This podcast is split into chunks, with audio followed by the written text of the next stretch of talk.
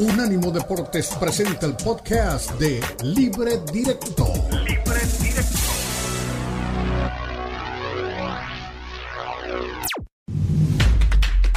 Unánimo Deportes presenta Libre Directo. Libre Directo. La mezcla del análisis de los expertos del fútbol mexicano, el fútbol europeo y los desarrollos más relevantes del deporte a nivel mundial, brindando un debate oportuno y animado con Ricardo Mayorga, Fernando Ceballos y Elizabeth Patiño. Esto es Libre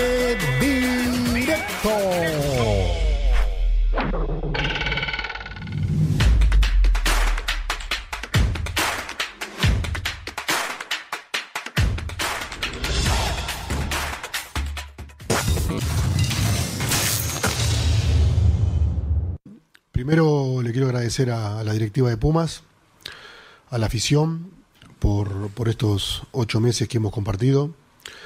He tomado la decisión personal de, de dejar el cargo por, por motivos personales. Eh, la directiva propuso que y tenía la intención de que siga el, el, proyecto y mi mano derecha o mi ex mano derecha porque ahora va a ser su, su, su trabajo eh, Gustavo Lema con, con, parte del cuerpo técnico van a, van a seguir el, el proyecto que, que, había iniciado hace, hace siete meses atrás eh, estoy muy agradecido con, con, la directiva. También pido una disculpa a todos los, eh, los integrantes de la directiva, a la afición, por no terminar el contrato que faltaban cinco meses. Eh, no es por ir a trabajar otro equipo, corto cualquier tipo de especulación. Eh, es por, por un tema de descanso mental, que serán unos, unos cuantos meses no sabemos, serán cuatro, cinco meses, un año, lo que sea, necesario para, para agarrar energía y volver a estar con toda la, la, la, energía, valga la redundancia, para, para estar en un club que te, que te demanda tanta, eh, tanta energía como Pumas. Entonces, eh, ese es el, motivo principal, no hay nada más, ni motivo de salud, ni motivo de nada, ni por ir a otro equipo, ni por nada. Así que quiero agradecer a la directiva y también pedir una disculpa tanto a la directiva como a la afición por no, por no haber terminado lo que habíamos pactado de antemano. Pero estoy seguro que está, sigue en buenas manos el, el proyecto y también los ideales que tiene la directiva para, para seguir creciendo, para seguir apuntalando el equipo y, ojalá que siendo un, un hincha más pueda, pueda apoyar al equipo del lugar que me toque viendo cómo, cómo llegan los triunfos. Así que ese es. Muy bien. ¿Qué pasó con el turco Mohamed? Ahora, escuchando muy bien esta declaración que hemos elegido para abrir el programa del día de hoy, tenemos que ser muy claros. Es decir, hemos especulado, inclusive anoche estaba viendo la mayoría de los programas de opinión y de panel en las diferentes cadenas de televisión que se originan desde México y me deja solo una preocupación. Creo que nuestros colegas no ven ni oyen las conferencias de prensa. Todos especulando que el turco tiene otro equipo, que Monterrey le viene eh, ofreciendo. El turco le acaba de decir, ni me voy a ir para otro equipo, ni tengo un problema de salud grave, es un problema de cansancio mental. Y tiene todo el derecho. Es decir, aquí sí es como cualquier ser humano. Hay días que estamos agotados y hay algunos que, como el caso de las personas que ganan muy buen dinero, que se pueden dar el lujo, porque eso es un lujo, de en un momento de, de agotamiento mental, de mente absorta, de todo lo que quiera, decir, a ver, voy a tomarme un break, paro, descanso, me relajo y reinicio. Como llaman en el término de tecnología hoy, se resetea al ser humano. Y es, tiene derecho. Hay algunos que seguramente no lo pueden hacer porque si deciden resetearse, parar, pues no llegan al siguiente cheque. Y entonces...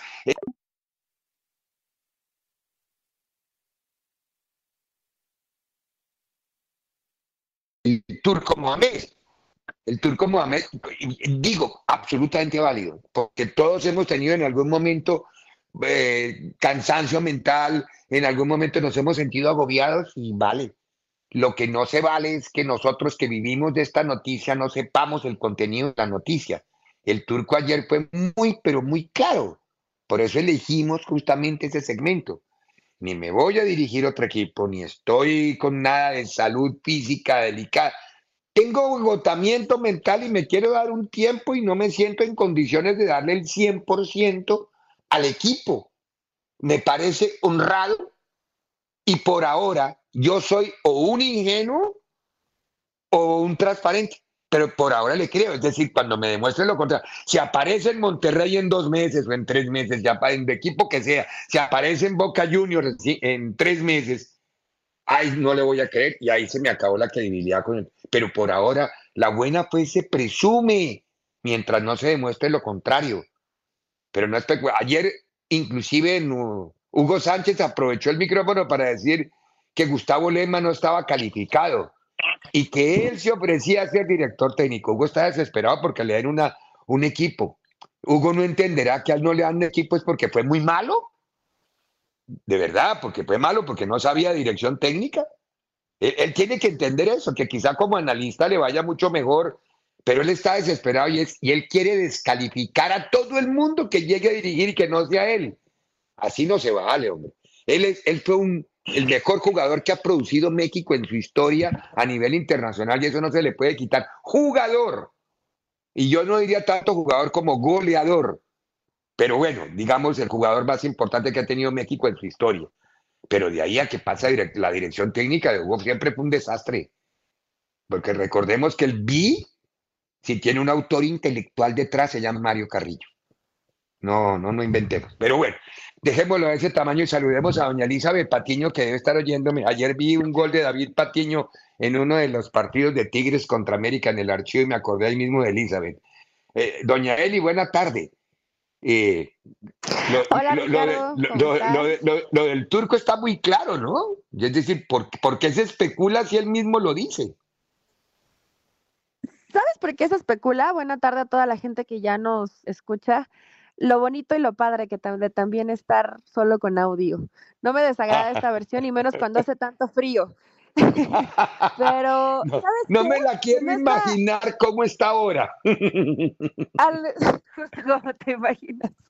Eh, ¿Sabes por qué? Yo creo que muchos no le creen. Es como el cuento de Pedrito y el lobo, ¿no? Con el turco. Como Al pastorcito mentiroso. Eh, el, el, mentirosillo que se ha ido y habla de temas, o sea, tal cual dice temas personales y termina apareciendo en otros equipos, en otros clubes, pues yo creo que por eso la afición no se lo compra tanto. Y sabes qué, Ricardo, que yo por, yo por cuando lo escuché dije, puede ser que el turco ya tenga otra oferta. Hemos hablado hace algunas semanas de Boca Juniors, algunos otros dicen que regresar a Rayados de Monterrey, aunque la gente en Rayados y los que cubren la fuente dicen que Tan Ortiz sigue más fijo que nunca y no le están buscando un sustituto. Entonces yo creo que puede ser por ahí, pero al dejar a su cuerpo técnico, a mí me deja como con esa seguridad de pensar que todos tienen derecho a estar cansados, a estar fastidiados, o a lo mejor no lo quiso decir como tal el turco Mohamed, pero el turco es un tipo ganador y al club que ha llegado eh, ha, sido campeón. Y puede que a este Pumas no le veía madera de, de campeón, no le veía manera a lo mejor de que realmente pudiera llevarlos a conseguir por lo que, por lo que luchas cada torneo, que es llevar el título. Entonces, si no ve que tiene las armas suficientes para llevarlos a buen puerto, a lo mejor por eso se hace un lado. Sería muy feo decir eso en una conferencia, ¿no? Oye, ¿sabes qué? Que yo veo un equipo que no me sirve para competir y ser campeón del fútbol mexicano. Pero también podría ir por ahí. Ahora, si en unos semanas aparece en otro club, pues tampoco pasa nada, ¿sí? O sea, pero me refiero, tampoco es el fin del mundo, no te gustó el proyecto, no te sentiste cómodo, ya no te gustó más el equipo donde estabas, pues simplemente si no te sientes con la necesidad y con el gusto de levantarte todos los días a entrenar con el mismo grupo, pues mejor te haces un lado. Yo creo que más que criticar al turco porque todo el mundo ya quiere verle tres pies al gato, pues qué bueno que tenga, qué, qué privilegio que cada persona pudiera decir, ¿sabes qué? Por el momento no quiero trabajar aquí, estoy cansada y me tomo un break. E, eso es lo que yo hablaba en el, editorial, Eli. En el editorial, eh, el turco puede hacerlo, es que cuando uno se gana 4 millones o 3 millones de dólares al año, si, uno se siente agotado mentalmente, ya, pare y dice, ah, bueno, espérenme, reseteo y todo, porque no hay drama. Ahora, ese mismo trabajador del día a día que se gana mil dólares al mes o dos mil dólares al mes, no puede hacer eso. Porque si dice, voy a si dice voy a resetearme, no tiene con qué pagar el mortgage. Y después no tiene con qué pagar el carro y no tiene cómo llevar comida a la casa porque no tiene manera. Entonces, son, pero, pero el que lo tiene, que lo haga. Eso es como el que tiene mucha plata, que compre lo que quiera porque tiene con qué. Pero no creo que, que sea esa la razón. Es decir, yo sí, yo sí veo por ahora le creo al turco, le voy a creer al turco. Me di la opción de creerle al turco porque me molestó mucho ver los programas de opinión anoche de todo el mundo, cada quien, y no creo que sea de mala leche. ¿Sabe de qué es? No oyeron la conferencia, no fueron a la conferencia de prensa, no ni la vieron. Es decir, yo veía a Hugo, a Imai, a quien más hay. Ya estamos tan acostumbrados a hacer polémica por todo, que cuando sale alguien a decir no me voy a otro equipo, estoy cansado, tal, tal, tal, y quieres buscarle algo, ¿no? No, algo, algo debe tener, algo malo, algo, algo para, para llevarla contra lo que dice el turco Mohamed. Bueno, pues si para él está cansado, está fastidiando, ah, fastidiado, punto, ya está, deja su cuerpo técnico. No recuerdo si fue, si fue en ESPN o en Fox, ni siquiera recuerdo el personaje, fíjate que no quiero mentir, pero hablaban de esta cercanía con, con Lema, que es el auxiliar, y dicen que, trabaja muy bien en cancha, que es espectacular, que en cuestiones tácticas sabe mucho, que obviamente hacer el auxiliar del turco pues tiene cercanía con el grupo. Y hoy, Ricardo, también hay que decirlo, no, no quisiera llamarlo como está de moda, pero si, le, si lo hizo San Luis y le funcionó, o sea, en el caso de que de Leal. A, a Gustavo Leal, pues a lo mejor y les termina funcionando, ¿no? Y ya después, en un futuro tal vez no tan lejano, pues el turco se enfrentará ante su ex cuerpo técnico. Pero hay, que, hay que dejarlo al tiempo. Y a lo mejor si era por dinero o por conflicto de intereses o porque el turco prefiere vivir en Argentina que en México, pues también es válido. Sí, sí, sí, es que la, la decisión, eh, lo que se llama el libre albedrío del ser humano, no tenemos por qué cuestionarlo. A mí eso anoche me llamó la atención y no me llamó la atención el derecho de la crítica de cualquier persona a la decisión del turco. Me llamó la atención que me, que me dejó la certeza, ni siquiera la sensación, de que los cinco panelistas que tenía, eh, cualquiera de los dos shows, no habían oído la conferencia. Eh, eh, eso sí es delicado. Eso, es, querer, querer volar con instrumentos sin tener instrumentos. No, hombre. Últimamente se, se, vuelve más común. Ahora, hay que darle el beneficio de la duda al, al, cuerpo técnico, Ricardo, pero también las otras cosas hay que decirlas como tal. Yo creo que el torneo de Mohamed no fue malo. También considero que jugadores que él pidió, como Del Prete, como Toto, o no me acuerdo, no, creo que estos no fueron de su administración, ¿verdad? Esta, estos eran no, él pidió los dos centrales, y no estoy este, mal. De él fue Nathan y. Sí, y el, brasileño, no, me acuerdo. Sí, sí, sí. Pero. Eh, que los trajo de donde había estado en Brasil. Sí, es cierto. Pero no los, o sea, no fueron los refuerzos que se esperaban. Vayan Pumas, creo que desde hace rato han traído refuerzos que no les han terminado por, por funcionar si pudiéramos hablar de los pecadillos del turco Mohamed, ¿no? No funcionaron los refuerzos, el equipo a mí nunca me encantó, o sea, Pumas sí, yo sé que fue la mejor defensiva, pero no me pareció un equipo con tanta estructura. Eh, sí defendían bien, pero eh, pues con eso, no solamente con eso te alcance para, para ser campeón del fútbol mexicano, creo que faltaba calidad individual fútbol mexicano. Eh, del Prete no ha hecho nada en el fútbol mexicano. Bueno, hasta creo que el mismo Dineno ya cumplió su ciclo. Dineno perdió, perdió con el turco todo, todos sus blasones. Sí, a mí, a, mí me habían hablado. A mí me habían hablado mucho de Dineno, yo creo que te lo ha comentado hacía tiempos. No sé si estaba Dineno ya en Pumas o en dónde estaba Dineno antes de Pumas. No me acuerdo porque él, llegó, creo que llegó de Pumas del Deportivo Cali de Colombia, creo que fue en Cali donde me dijeron, dijo, el tipo juega siempre unos torneos notables el primer torneo y después se echa con las petacas.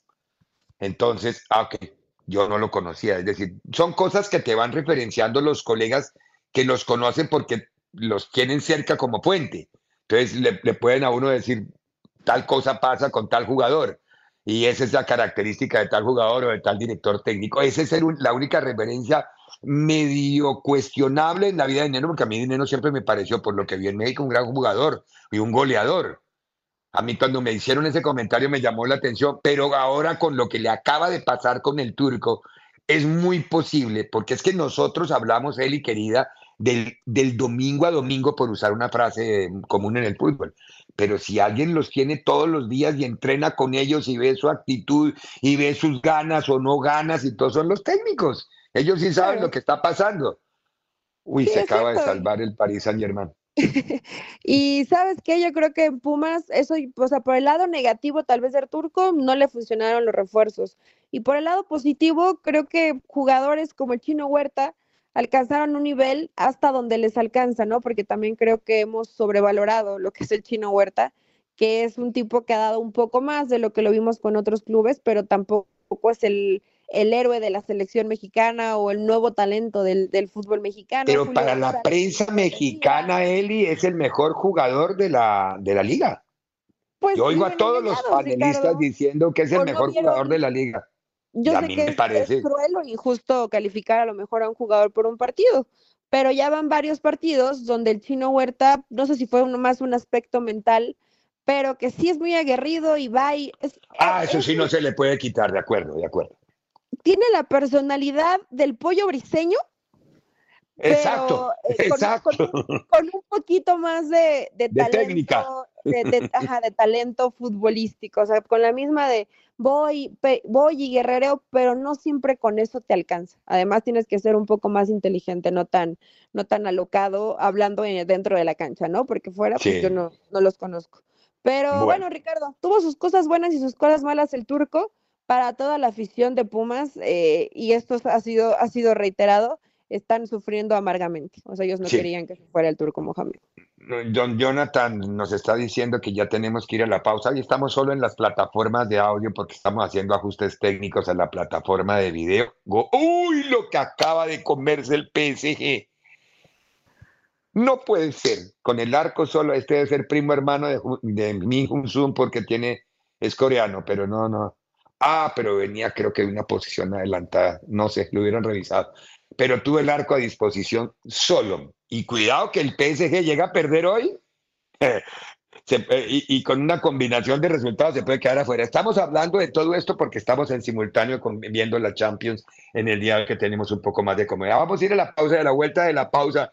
Querido Jonathan, escuchamos a Andrés Jardín y empezamos a hablar un poquitito de la final. Esta semana la tenemos toda para hablar de la final del fútbol mexicano que mañana va a jugar el primero de los dos partidos, el que se llama partido de la ida. Pausa y regresamos.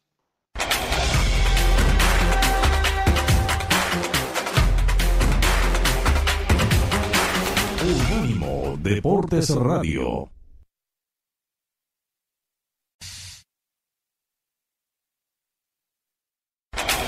Continúa Libre Directo en Unánimo Deportes.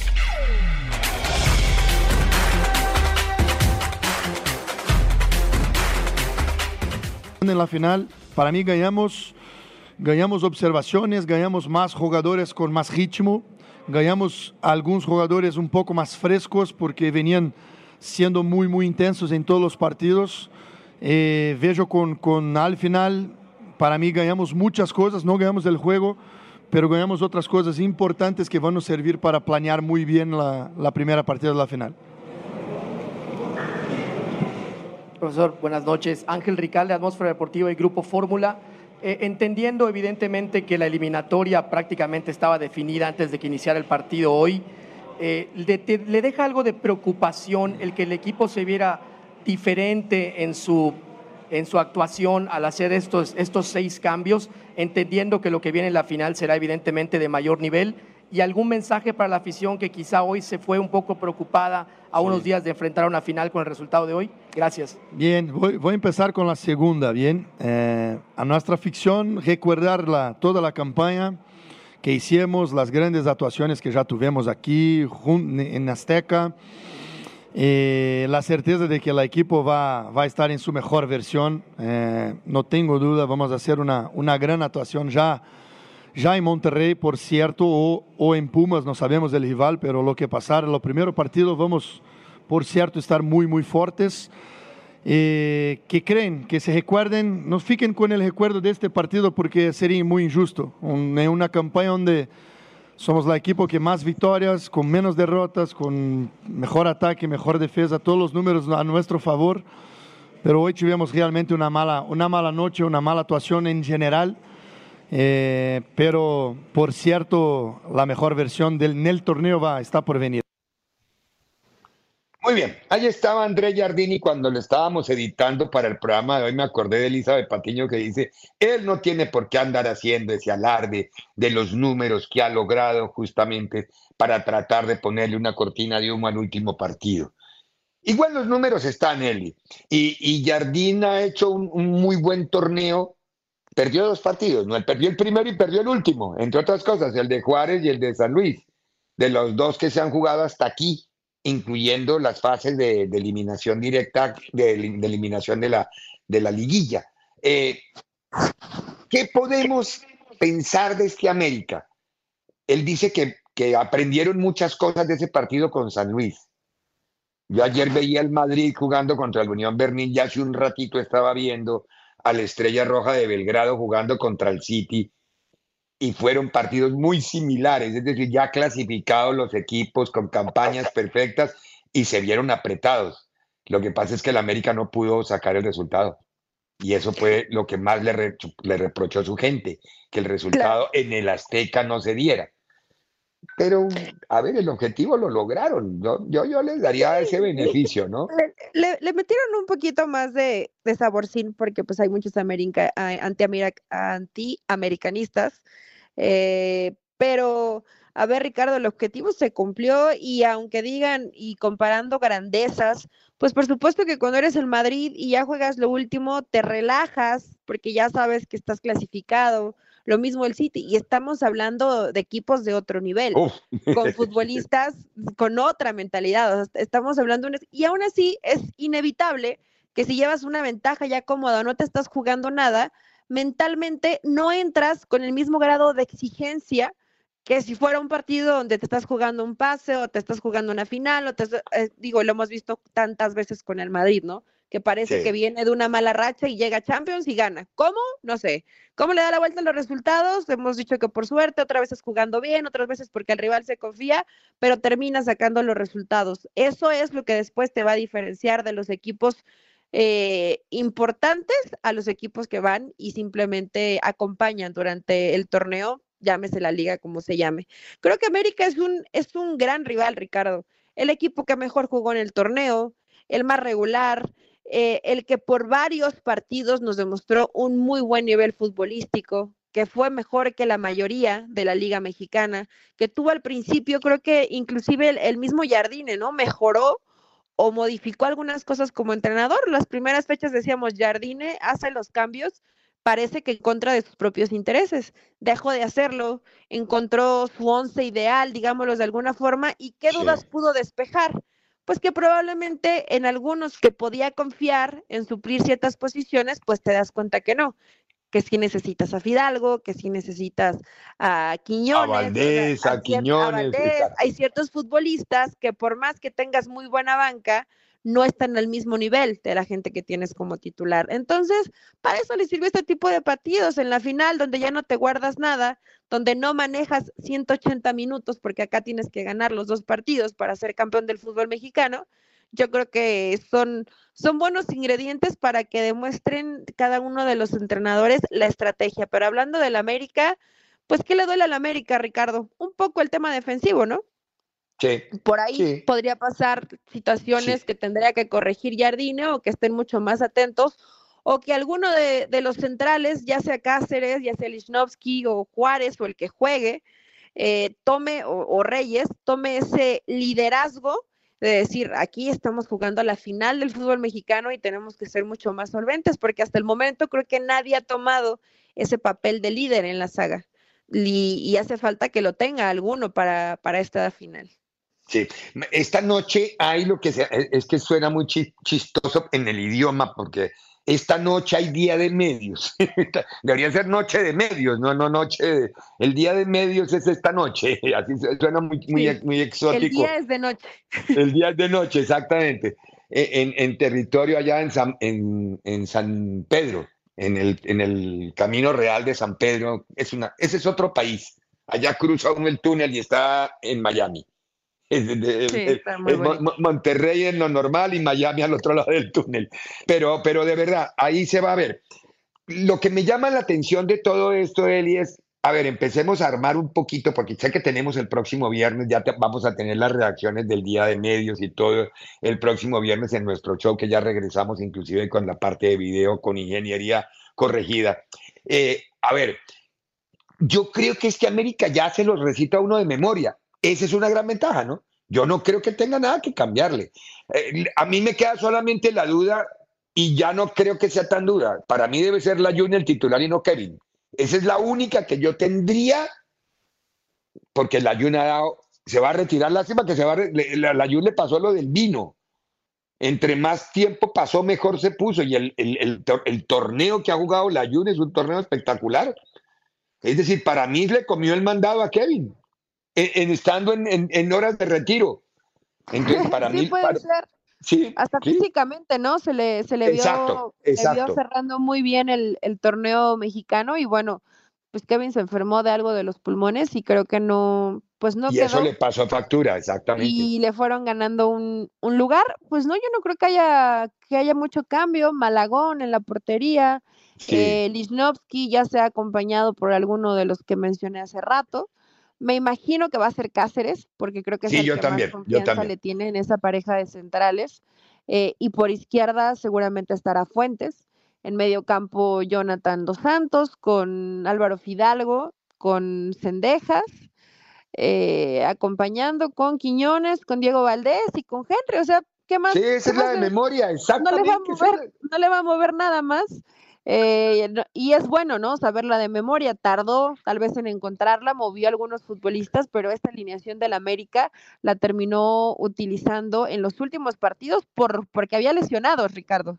Pero fue la, que, la que funcionó. Al parecer el viaje también lo hizo eh, Jonathan Rodríguez, pero yo honestamente pues no creo, o sea, no creo que juegue, ya está Quiñones y además él viene de una lesión complicada. Y ya está Brian listo también, parece, Brian Rodríguez o no?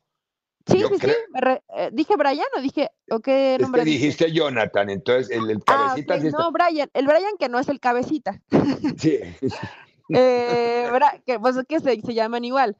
Brian Rodríguez, el que se lesionó por esa jugada con Gallardo, que no había jugado y que hizo el viaje para eh, reaparecer en este partido si Jardine lo considera prudente. Yo no, honestamente, yo creo, yo creo que haces el viaje por, porque vas con el grupo, ¿no? Pero no veré la necesidad de tenerlo en la banca después de tanto tiempo lesionado.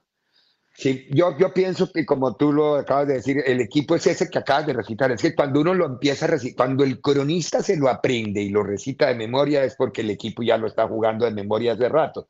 Que nosotros lo aprendemos de lo que vemos que ellos hacen. Ellos lo tienen día a día, día a día, día a día, repitiéndolo. Yo creo que ese es el equipo y creo que con ese equipo se va a jugar todo lo que tiene que jugarse el, el, técnico, el técnico Jardín y el América en, la, en el primer partido de la final. Y ese va a dictar mucho, ¿no? Cuidado que el, América no le cambia nunca el estilo de juego, pero tampoco puede ir a alocarse a abrirse y a atacarlo porque lo vacuna Tigres. Lo mismo Tigres, aunque juegue en casa. No puede salir como loco a, a querer atacar al América porque lo vacuna América. Eso, eso, es, eso es así. Pero bueno, tenemos otro segmento más adelante para hablar de Tigres y para reaccionar un poquito y mirar la posible formación que va a usar el equipo de Ciboldi. Por ahora tenemos que ir a la pausa y a la vuelta de la pausa actualizamos lo que está pasando en Champions, que está más está súper emocionante. Eh, hoy se conocen los últimos dos mm, eh, equipos que entran al, sorteo de los, de los octavos de final. El próximo lunes, martes, el lunes creo que va a ser el sorteo en Lyon y ahí ya tendremos más material. Pero actualizamos, pero oímos a Carleto después de haberle ganado el Real Madrid al Union Berlín o al Unión Berlín en territorio alemán. Pausa y regresamos.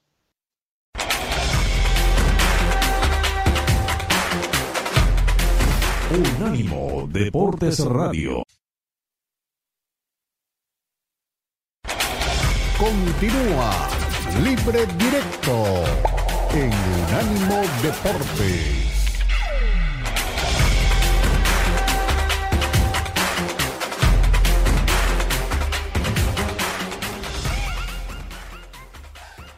conseguir esa clasificación como líder del grupo, pero ¿qué sensación le ha dejado el partido de hoy? Un partido un poco raro, un poco raro, muy bien controlado la primera parte por 40 minutos, creo que lo hemos hecho muy bien, manejado muy bien el balón, después dos minutos de locura, nos han complicado el partido, afortunadamente en la segunda parte hemos, eh, hemos eh, eh, intentado de ser un poco más efectivo, hemos encontrado ha llegado más por fuera para centrar, porque tenemos un delantero muy bueno de cabeza, ha marcado dos goles de cabeza, la cosa, que no lo hemos hecho en la primera parte, entrando, intentando entrar mucho más por dentro donde no había mucho espacio. A veces eh, cuando tú tienes un delantero como Uselo con estas características tiene que disfrutar un poco más de, centros. Creo que ha sido un partido eh, merecido, difícil. Eh, salimos contentos. El cambio de Valverde que llega en el descanso, la entrada de Cross, ¿era algo que estaba ya previsto para ir administrando esfuerzos o llega porque quiere modificar? Estaba previsto, estaba previsto de, no cargar demasiado uno al otro. Eh, he querido darle solo 45 minutos. Los dos están bien y han jugado todos los dos de manera distinta, un muy buen partido. Quería preguntar por dos jugadores en particular. Uno lo ha nombrado usted, que es el caso de José Lu, bigoleador. ¿Son goles que vienen muy bien para que el jugador coja confianza? Porque la primera parte había tenido uno larguero y otro que se le fue por muy poquito. Pues, yo creo que José Lu ya ha marcado ocho goles. Eh, eh, ya su, su principio de temporada ha sido bueno. Eh, es un jugador importante para nosotros porque, como he dicho, tiene características distintas y a veces cuando con equipo muy, muy cerrado, él por sus características nos ayuda mucho. Y Dani Ceballos, ¿se ha alegrado usted en especial? Nos comentaba el jugador que acaba de venir que le ha dicho que si eso era gol en propia puerta, que bromeaban incluso ustedes cuando le ha sustituido.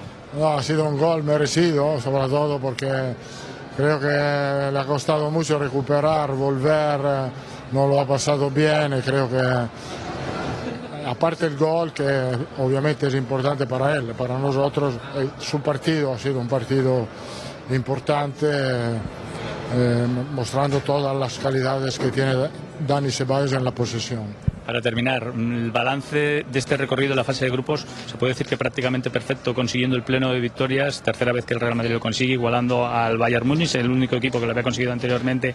¿Qué balance hace de esta primera fase? Muy bueno, muy bueno. Eh, tengo que decirlo, yo creo que hasta, hasta ahora, esta primera parte de la temporada, Champions y Liga ha sido una temporada sobresaliente teniendo en cuenta que nos faltaban muchos jugadores. Muy bien. Ahí estaba Carleto Ancelotti en, al final del partido hablando y entregando los conceptos sobre lo que él consideró el juego. Eh, lo que él llama minuto de loco, sea, fue el remate del primer tiempo. Un primer tiempo donde el Madrid había dominado por nota. No le había dejado tocar el balón al Union Berlín.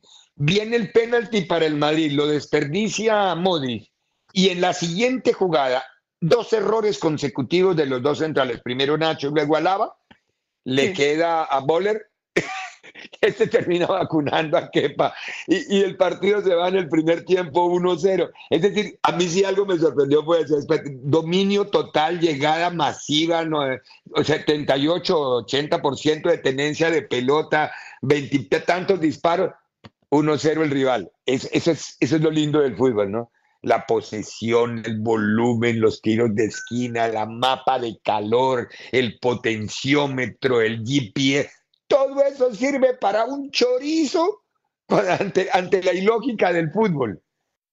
El, único, el único numerito que ahora en el fútbol es el resultado y el tiempo. Lo demás es puro invento de la tecnología, Eli. Pues mira, Ricardo, cuando hablamos del Madrid es esto, ¿no?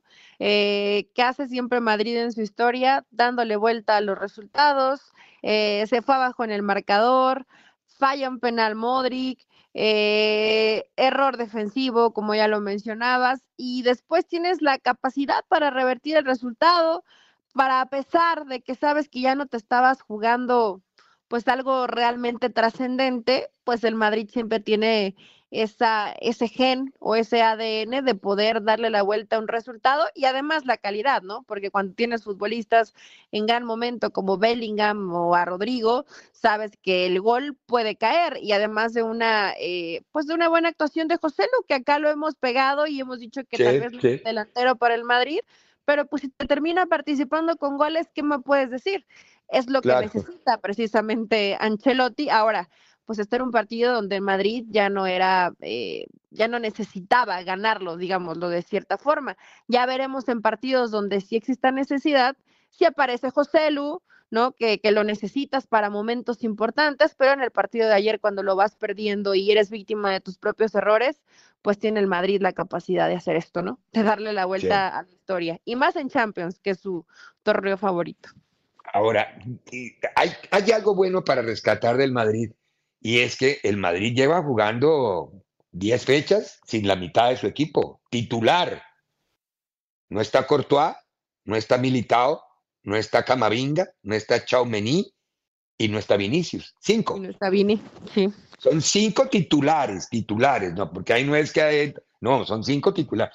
Y con eso, y el Madrid nunca se queja. Pues, bueno, es que no es la filosofía del Madrid quejarse y decir de mis lesiones y las lesiones y las lesiones. No, pero con la plantilla, claro, no tiene la mejor plantilla del mundo, pero tiene muy buena plantilla. Tiene, mire la plantilla, le alcanza perfectamente para hacer pleno cartón completo. Solamente dos equipos lo hicieron en toda la fase de Champions, el City hoy y ayer el Madrid. Los seis partidos ganados, 18, sí, 18 puntos sumaron, los seis partidos ganados. Y Madrid líder en la liga. Bueno, líder no porque está el Girona, pero está arriba en la, en la liga. Lo que pasa es que uno no mira sino al Barcelona como enemigo y ese es ese error que estamos cometiendo porque se nos olvida el Girona. Pues es que el Girona ya está ahí compitiendo muy claro, Claro, pero, pero haciendo una gran campaña en Liga y una gran campaña en Champions, sin cinco y cinco de un peso impresionante, porque aquí lo hemos hablado, y sin Benzema, que se fue. Entonces, algo tiene la mano mágica de Ancelotti en las decisiones que toma que, que genera siempre este tipo de resultados, ¿no? Ahora, Eli, querida, ¿por qué no actualizamos lo que está pasando en este momento en Champions? En los, hoy hay ocho partidos, ¿no? Sí, está vuelto loco el marcador. Más temprano vimos el Leipzig que terminó ganándole 2 a 1 a John Boyce. Después eh, Estrella Roja que perdió 2 a 3 con el Manchester City. Eh, ¿Cómo se pronuncia este equipo? Bueno, en Landwerk que no me acuerdo cómo le dice ah, Ricardo. Amberes, Amberes, es la ciudad de Amberes, Amberes. ya le empató el Barça, porque hace unos minutos iba perdiendo el Barcelona, ya van 1-1, minuto 45, están por irse al descanso. Porto Shakhtar, que son del mismo grupo, 1-1 también. El Celtic contra el Feyenoord está perdiendo, el Feyenoord 1 por 0. Dortmund PSG 0-0, Atlético de Madrid le gana 1 por 0 a Lazio y el Newcastle va ganando 1-0 ante el Milan. Ah, bueno, esos son los resultados de hoy. Ya hay 14 equipos clasificados a la fase de octavos. Hoy se definen los otros dos equipos dependiendo y, las posiciones de algunos. Por el Atlético de Madrid, eh, bueno, ganando ya se, ratifica el Atlético de Madrid como primero del grupo, que será la parte que no se podía anticipar todavía por lo que pudiera pasar con la Lazio. Eh, eso es lo, más importante de lo que está ocurriendo justamente en este momento en la Champions, en los partidos que se están jugando, los ocho partidos del día de hoy. Yo estoy viendo aquí, no sé cuál estás viendo, Eli, yo estoy viendo el, el PSG contra el Borussia Dortmund. Eh, los dos equipos han tenido por lo menos tres de gol, de cara, con arco casi a su y, y los dos equipos lo han desperdiciado. Entonces, si no se meten goles, Aquí tienes mucho riesgo el PSG, que no puede perder y en la combinación quedarse, bajarse del bus. también el Barça, Ricardo, cuando iba perdiendo también. El, Barça perdiendo, sí. Pero el Barça no se iba a quedar fuera de. Pero no, iba a perder era la primera posición, que es el peligro de quedar en el otro bombo. Porque ahí le toca, como dice uno de los gallos en el sorteo. los más fuertes, claro.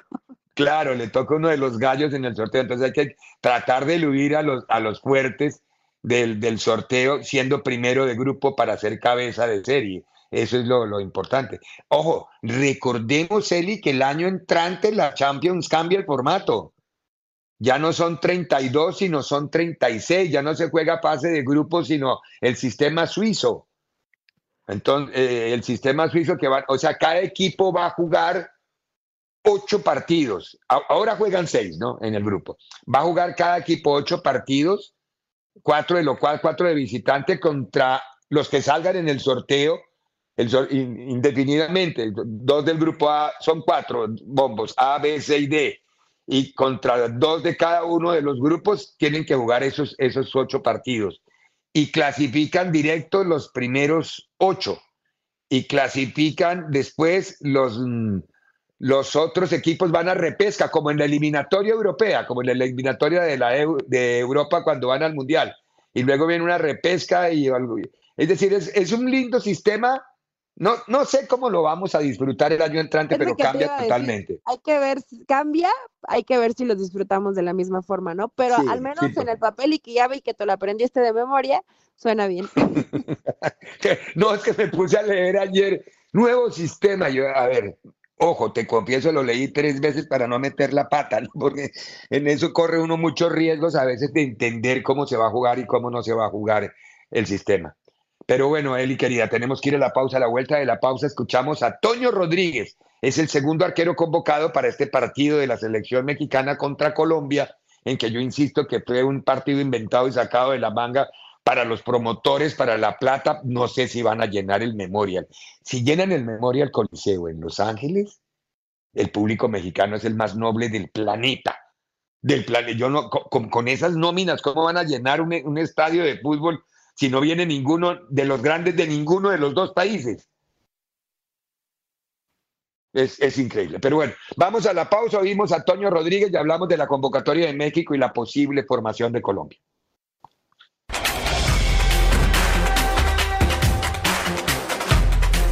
Unánimo Deportes Radio.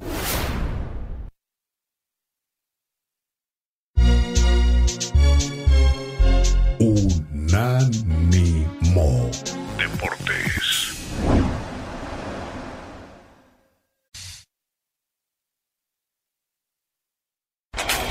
Continúa Libre Directo en Unánimo Deportes.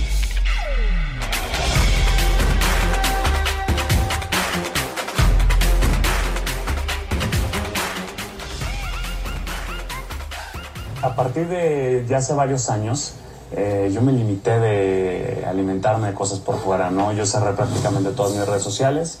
Tengo mi Instagram que de repente también me, me ayudan a manejarlo. Pero yo me lo he hecho esto y, me he cerrado un poquito a, lo que es, eh, a lo que es el entorno y se habla. Más allá de, de por no querer escuchar nada de fuera, para mantenerme enfocado en lo mío, ¿no? Al final de cuentas, el mejor feedback que puedo tener de, mis entrenamientos, de mis partidos, es con el cuerpo técnico, con ciertos entrenadores que están por fuera. Y vamos, la cabeza se, te ponía a este tamaño, ¿no? Si empezabas a leer todo lo que comentaban en ti o incluso podían hacer que tú dudaras de ti mismo. Y creo que aprendí que eh, soy un muy buen juez de mí mismo, me exijo muy, muy fuerte. Entonces, pues bueno, me he cerrado un poquito ese lado y si a lo mejor me llegué a enterar un poquito, la verdad es que créeme que no le di mucha bola. Eh, independientemente de que si se hablara bien o mal, mi objetivo no va a cambiar.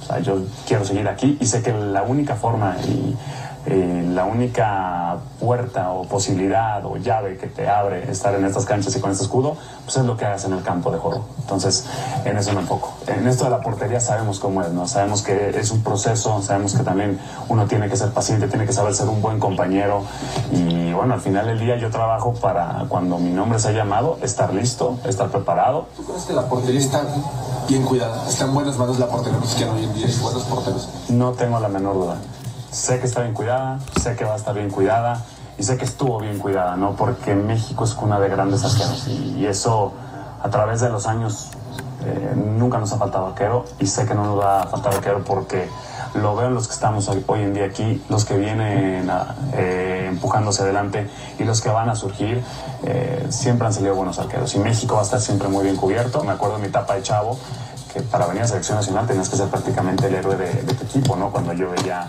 a Memo en América, a Chuy Corona en Cruz Azul, veía a Tala en, en ese entonces en Toluca, Jonathan Orozco con Monterrey, entonces para ganar una convocatoria tenías que ser el ídolo de tu equipo. Y creo que eso a las generaciones que hoy en día estamos acá, pues nos pusieron una vara muy alta y ahora los que estamos aquí tenemos que poner una vara más alta por los que vienen abajo, ¿no? Bueno, era Toño Rodríguez, muy centrado desde lo emocional, ¿no? Es decir, yo vivo metido en lo mío, no le hago caso a todo el entorno porque ese entorno termina por causarte daño, eh, meterme a sacar mis buenos resultados yo me debo es a mi director técnico y a mi equipo y a mi, a, mi entrenador de arqueros. De él viene el feeling. Ahora, si me preguntas mañana, perdón, el, sábado, yo me quedaría con, arquero con Julián González o con Julio González, ¿no? A mí, a mí, a mí, por lo que estoy viendo y viviendo en este presente. Y el fútbol es de momentos. El presente de Julio González me da la sensación, y por la actividad que tiene él, es mejor que el de, que el de Toño, siendo Toño bueno y, muy agradable esta nota que entregaba con respuestas sobre el rendimiento en la selección mexicana con lo que ha sido históricamente el arco, como ha estado cuidado, como está cuidado como estará cuidado, como mismo lo usa en, los tres tiempos de los verbos, del Mira, Ricardo, yo coincido contigo, pero eh, y además que, que, Toño mm, pues habla de que ellos saben como arqueros que tienen hay que apoyar también, aunque te toque desde la banca, sobre todo en el puesto de arquero, ¿no? Sabes que hay que ser muy paciente y ser buen compañero y solidario, pero es el que ha sido pues el tercer portero, ¿no? Porque ha aparecido en todas las convocatorias y no de Jimmy, desde Diego Coca ya aparecía Toño. Entonces yo no sé si de pronto en el tema de jerarquías, y entiendo que Julio, pues, bueno, inclusive se me hace un, mejor arquero que Toño, pero eh, pues él recién apareció en esta convocatoria, ¿no? Entonces, si Toño viene apareciendo siendo el tercer portero, me imagino que hoy el primer portero es Toño. Yo lo vería de esa forma, ¿eh? Si fuera Jimmy pues, Lozano y tuviera que elegir, pues también eh, coincidiría contigo y me iría por Julio, que tuvo un gran torneo con, con Pumas. Y bueno, y aparte hay muchos más. Antes de Toño que ha aparecido en las listas, eh, yo pondría inclusive a Acevedo, que, tuvo un gran cierre de torneo, pero que bueno, estuvo un buen rato lesionado y que además varios no quisieron prestar a jugadores. Eh, escuchaba el nombre de Marcel Ruiz y varios más que dijeron, sabes que no, estamos de pretemporada o alguna otra justificación en un... ¿Con quién van a reemplazar a Marcel? Porque Marcel estaba en la convocatoria. Pues sí, Ricardo, pero pues tienen ahí futbolistas no, no, a ver, no, no quiero utilizar mal una palabra, futbolistas que han sido poco observados, a ver si de una u otra forma pues se ganan la confianza de Jimmy Lozano. No quiero decir malos o buenos porque en realidad en la selección mexicana hace rato eh, la vara está muy bajita como para estar convocado con selección y que además hoy no tenías más a dónde voltear. Ahora, ¿qué formación utilizarías el, el, sábado?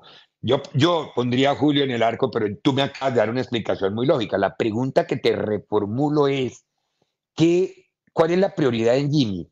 la trayectoria y la jerarquía o el, o el momento futbolístico? Que eso, es una decisión de los técnicos. Pues demostrado por lo que ha ido decidiendo, para mí, la trayectoria. Un poco, ¿no? Sí le da cierta prioridad. Ah, sí, se sentó, sentó, a, sentó a Jiménez, a Chaquito, por eso, ¿no? Sí, en la portería pondría a... Ah, pues ya nos vamos a la pausa, Ricardo. ¿Te parece bien? Sí, ya nos están avisando que tenemos... Este fue el podcast de Libre Directo, una producción de Unánimo Deportes.